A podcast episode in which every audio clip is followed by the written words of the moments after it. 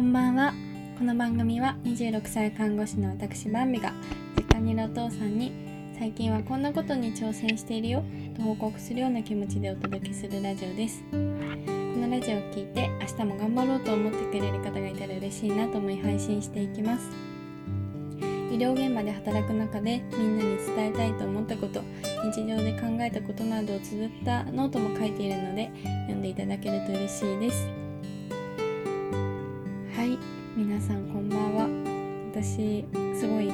これ撮るのお久しぶりな気がします。それもそのはず。今週まあたったの3日ですけどね。3日が3ん日勤が3連続あって日勤が3連続あることってあんまりないんですよ。本当にね週5で働かれているサラリーマンの方々、まあ、飲食店とかの方々もう本当に尊敬します。日間連続で働くのは本当にすごいです。私は3日でヒーヒー言っております、まあ、ちょっと看護師は定時が8時半ん？勤務開始が8時半からでその30分から1時間前に病院に行って情報収集したりっていうのがあるから朝早いっていうのとあと最近残業が多いっていうのもありますけどね。でえー、っとまあ今日は木曜日の分を取っているわけなんですけどなんとこの看護師バンビのお父さんに送るラジオ記念すべき第100回ということで拍手の音入ってるかな。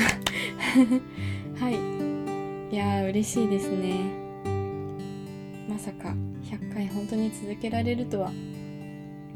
このラジオ始めたのいつだっけ？4月か5月ぐらいだったんですけどその時は、えー、まあ、収録でやろう。収録っていうのは週に6回でやろうってって思ってはいたけど、まあ、3ヶ月続いたらいいなとは思ってたけどまさか本当に習慣化できるとは思わなかったのですごく嬉しいです。で私が最初に考えたそのテーマを6個にして曜日ごとにやるっていう作戦はなかなか功を奏していて毎日続けられておりますね。まあ試験勉強のために休んだ期間もあったりこうやって今日みたいに忙しい日はあのその後日何本撮りしてなんとか帳尻を帳尻を合わせるっていうずるい技技も使っていますけど噛みまくっちゃう。そんなわけで、まあ、木曜日の人生会議のテーマではなくこれまでの振り返りと今後の展望についてお話ししたいと思います。展望ってなんじゃって感じですけど、まあ、まずねこのラジオの歴史ですね。歴史って言ってもまだ100回でスタンド FM の他の方とか見てると何百回と続いてる方もいてわあすごいなって思いますけどね。何ヶ月になるんだろう？月にして。4月だとしたら56789 4ヶ月経ったぐらいなのかな。へえそんなにやった気はしないですね。そっか4ヶ月か。今後も話すネタはあるのだろうか。って強制的にねあのネタが生み出されていくんですね。それではえー、っとまず始めたきっかけなんですけど3つあってね、えーと、まず1つ目は大河内薫さんという税理士さんの YouTuber やったり Voicy でお話しされたりしている方がいて、まあ、その人はお金の教育を義務教育にっていうのを目標に活動されています。その方が YouTube で、えっとまあ、2020年か2021年か忘れちゃったけどにやるべきことみたいな動画の中でもう今はネット上で発信して誰でも独壇場を作れる時代ですと。で、あなたはすでに何者かであるというふうにお話しされていました。こ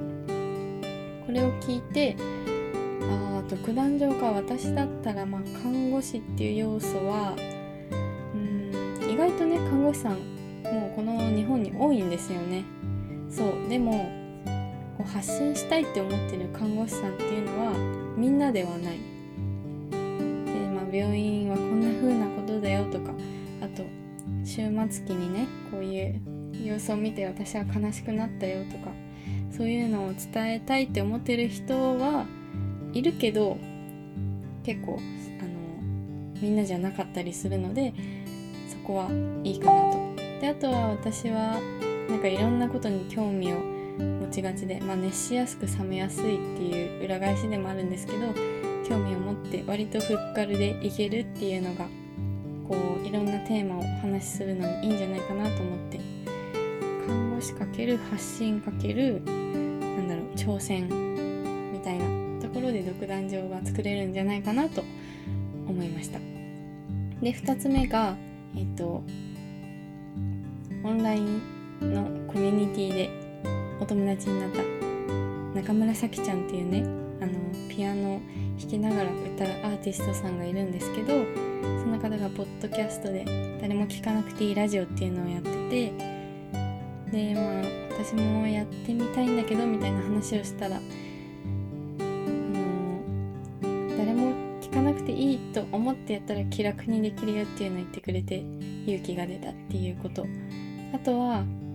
まあこれが一番の理由なんですけどお話しするのが苦手だったんですね。頭で考えてるいろんなことを順序立てて分かりやすくしかも相手の感情を動かすように話すのがすごく苦手でそれがコンプレックスだったんです。それを、まあ、毎日話してたらちょっとは良くなるんじゃないかなと思ったことが一番大きいきっかけですね。だから最初は私も誰も聞かなくていいって思ってたんですよね。自分の考えていることを残しとくのとあと話す練習をしたいなっていう感じで、まあ、あとはそう大河内さんの話にもあるように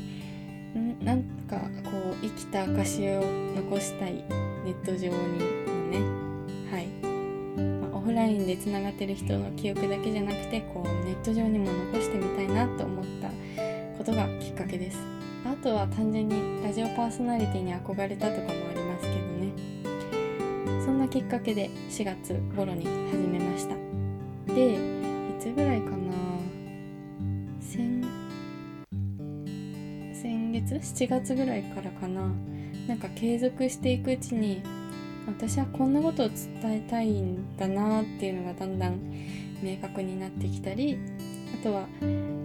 そうしたらその伝えたいことを伝えるために一人でも多くの人に聞いてもらいたいっていうふうに思うようになりました。で、えー、伝えたいことは何かっていうとまず一つはこう26歳の私の目線から見た医療現場ってこんな感じだよ。そんなにねあの、まあ、謎めいてるとか病院嫌いの人もいるかもしれないけどそんなに怖くないよ。医療従事者はねみんなを健康になってもらいたい。お家で元気に暮らせるようになってもらいたいと思って頑張って働いてるよ。っていうのを伝えたいなと思いました。そして2つ目が、うん、皆さんねまあご家族でこう例えばおじいちゃんおばあちゃんが亡くなった経験があるとか、ま、お父さんお母さんとかご兄弟とかそういう方は知ってると思うんですけどまあ、そうでない方はなかなか知ってはいるけど実際に気づけない。誰にでも人生の終わりが来るっていうことを、えー、もう私は日々仕事の中で体感しています。でそれによって、あ、こう夏休みの宿題と一緒で終わりがこの辺にあると思うとなんだろう。あ逆だ。と夏休みの宿題と一緒で終わりがあるとは知ってるけどギリギリになんないと私は宿題をやんなかったんですね。であやばいあと3日で終わるみたいになってからもう急いで宿題をやってなんか最悪な締めくくりでなんか散々な思い出 っていうことも多かったんです。もちろんあのちゃんとね計画的に宿題する人もいたと思いますけどそんな風にあここに具体的に終わりが来るんだなと思うとじゃあ今20代の今とか30代の今40代50代60代70代80代90代100代 全部言っちゃった。の今やりたいことは何だろう？で今後の人生でやっておきたいことは何だろう？それは何歳までにやったらいいんだろう？みたいのを考えられるなと思いました。みんながそうじゃないとは言わないですけどうんでもやっぱり実際にねあの病気がどんどん増えていくとか高齢者になって、えー、定年生活っていうのかな？になっても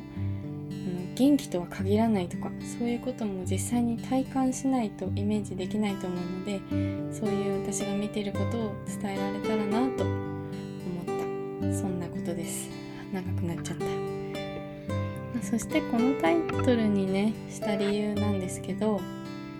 えっと Voicy でキングコングの西野さんがよく自分は誰に向けてのコンテンツなのか自分の身近な人で具体的に想像して作ってんだよって言ってて、えー、その Voicy は確かお母さんに向けてお母さんはお金の知識とかビジネスの知識とかなくて生きてきたけど、まあ、きっとそういう人にも分かりやすいようにっていうことですよね。であとはあの革命のファンファーレとかかな？そういう書籍は確か弟に向けて書いてるって言ってましたね。そんな風に私はじゃあ誰に向けてなんだろうって思うとあの、まあ、家族の中でもお父さんがねこのコロナ禍を機に失業したんですね失業って言い方かな。まああのこの業界では難しいってなって新しい仕事を探してまあ今はしてるんですけど。でまあそんなお父さんに向けて私はオンラインサロンっていうところに入ったり、まあ、こういうラジオを始めたりあとは働く中でこんな経験をしたりして毎日頑張ってるよ。だからあのお父さんも一緒に挑戦して頑張ろうって伝えたいなっていうふうに思いました、まあ、家族みんなに伝えたいけどまあお父さんかなっていう感じで。であと健康について特に考えてもらいたいのもこれから持病が増えていってで高齢者層に向かっていく私のお父さんお母さん世代かなっていうふうに思ったのでこのタイトルにしました。でも続けていくうちにさっきも言いましたけど20代とか30代とか10代とかまだまだ若くて、えっと、持病もないのでこう死っていうのを想像するのが難しいと思われる同世代やもっと若い世代の人にも伝え伝えたいなと思いました。だからちょっとねタイトル悩んでるんですよね。変えようかどうしようかなって。そしてえー、まあそのタイトルを変えるのか、まあ、どうな人に私が伝えたいのかその人たちはどんな生活をしているのかっていうのを考えるためにちょっと今後ねペルソナ分析っていうのをやってみたいなと思いました。それはまたね今後報告していきたいと思います。そして最後に今後の展望ですがまずはちょっとね大きく目標出るんですけど私が大好きな Voicy のパーソナリティを目指したい。はい。まあ結構ハードルが高い審査基準も難しいと思うんですよ。私は別に何者でもないしインフルエンサーでもないしただの一会社員ですよ。でも夢は大きく持っていいかなと思ってその方がねいろいろと頑張るんじゃないかと思ってせっかくなら大好きな Voicy を目指そうと思いました。でまあその理由は Voicy ってあの私が聞いてるのも結構有名な人ばっかだしジャンルがこうビジネス系発信の人に偏っちゃってるかもしれないんですけどもうそういうのを聞いてると学びたいっていう気持ちで登録して聞いてる人そして発信している人が集まってるんだなっていうふうに思いました。あの、すごい有名な発信者の方々も他の発信者の配信を聞いてるっていうのもすごく面白くて。この間なんとかさんがこの話して知ってすごくいいと思ったので私も今日はこのテーマで話しますとかそういうのもあってすごく素敵なプラットフォームだなと思います。でまあ何より私が Voicy 好きだからっていうのもありますね。そして、えー、ターゲットなんですけど具体的な言葉にすると学びたい人そして健康に関心がある人なのかなって思います。もちろん健康に関心がない人に自分の体調とか今後病気にならないようにっていう目を向けてもらいたいっていうのはありますけどまずは健康に関心がある人に伝えていくべきなんじゃないかと思いました。関心がない人にね伝えていくのは難しいので最初は関心がある人に伝えたい。そして年齢っていうのはだいたい20から50代ぐらいかな。男女はどちらも男女問わずっていう感じです。で今後の作戦としてまあそのタイトルを考えるっていうのが一つ。それからなんとアイコンを外注しているところです。私がすごい素敵なイラストだなって一目惚れした方がいてその方が、うん、受け負ってくれるということで外注してみました。変わったらどうなるかなって楽しみです。そして、えー、今スタンド FM とヒマラヤに載せてるんですけど最初に登録して最初に登録したヒマラヤは今多分ほとんど再生されてなくてスタンド FM はある程度再生されてるんですけどだからヒマラヤを終了して今度ポッドキャストに載せてみようかなと思います、まあ、その学びたい人たちとかっていうのがこうもしね Twitter とかでリンクを見てくれてスタンド FM 開いて